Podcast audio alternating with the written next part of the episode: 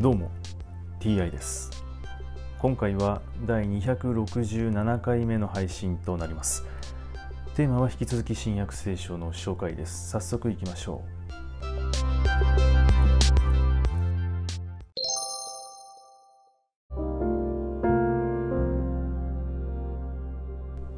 新約聖書第266回。今回は断食についての問答。というお話です。人々はイエスに言った。ヨハネの弟子たちはたびたび断食し祈りをしファリサイ派の弟子たちも同じようにしています。しかしあなたの弟子たちは飲んだり食べたりしています。そこでイエスは言われた。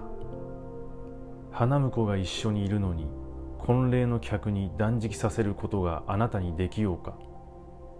しかし花婿が奪い取られる時が来る。その時には彼らは断食することになる。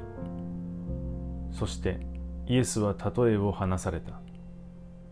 誰も新しい服から布切れを破り取って古い服に次を当てたりはしない。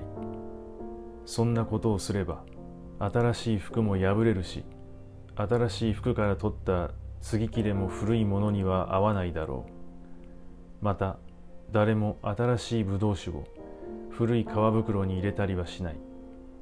そんなことをすれば新しいブドウ酒は皮袋を破って流れ出し皮袋もダメになる。新しいブドウ酒は新しい皮袋に入れねばならない。また古いブドウ酒を飲めば誰も新しいものを欲しがらない。古いものの方が良いというのである。